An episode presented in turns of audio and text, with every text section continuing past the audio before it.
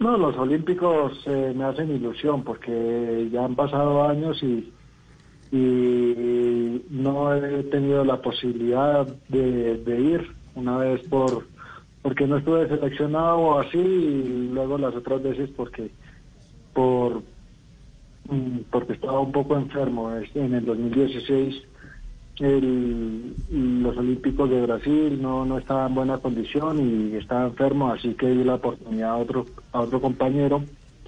Finalmente me recuperé y terminé ganando la Vuelta a España. Y bueno, fue como, como un, cambio de esos Olímpicos, pero está claro que, que este año, si la pandemia lo permite, de, de hacer los Olímpicos, pues ahí estaremos en primera línea. Ya, eh, Nayo, eh, Giro, si corre Giro, no corre Tour, si corre Giro, corre eh, la italiana y la española. ¿Cómo, cómo podría ser eh, esa repartición de fuerzas y esfuerzos? Normalmente sería, si todo va bien, el Giro Tour.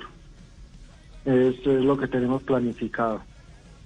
Así que, pues esperamos, esperamos la invitación, pues ya que el objetivo del año pasado era poder haber ganado la clasificación de los profesionales.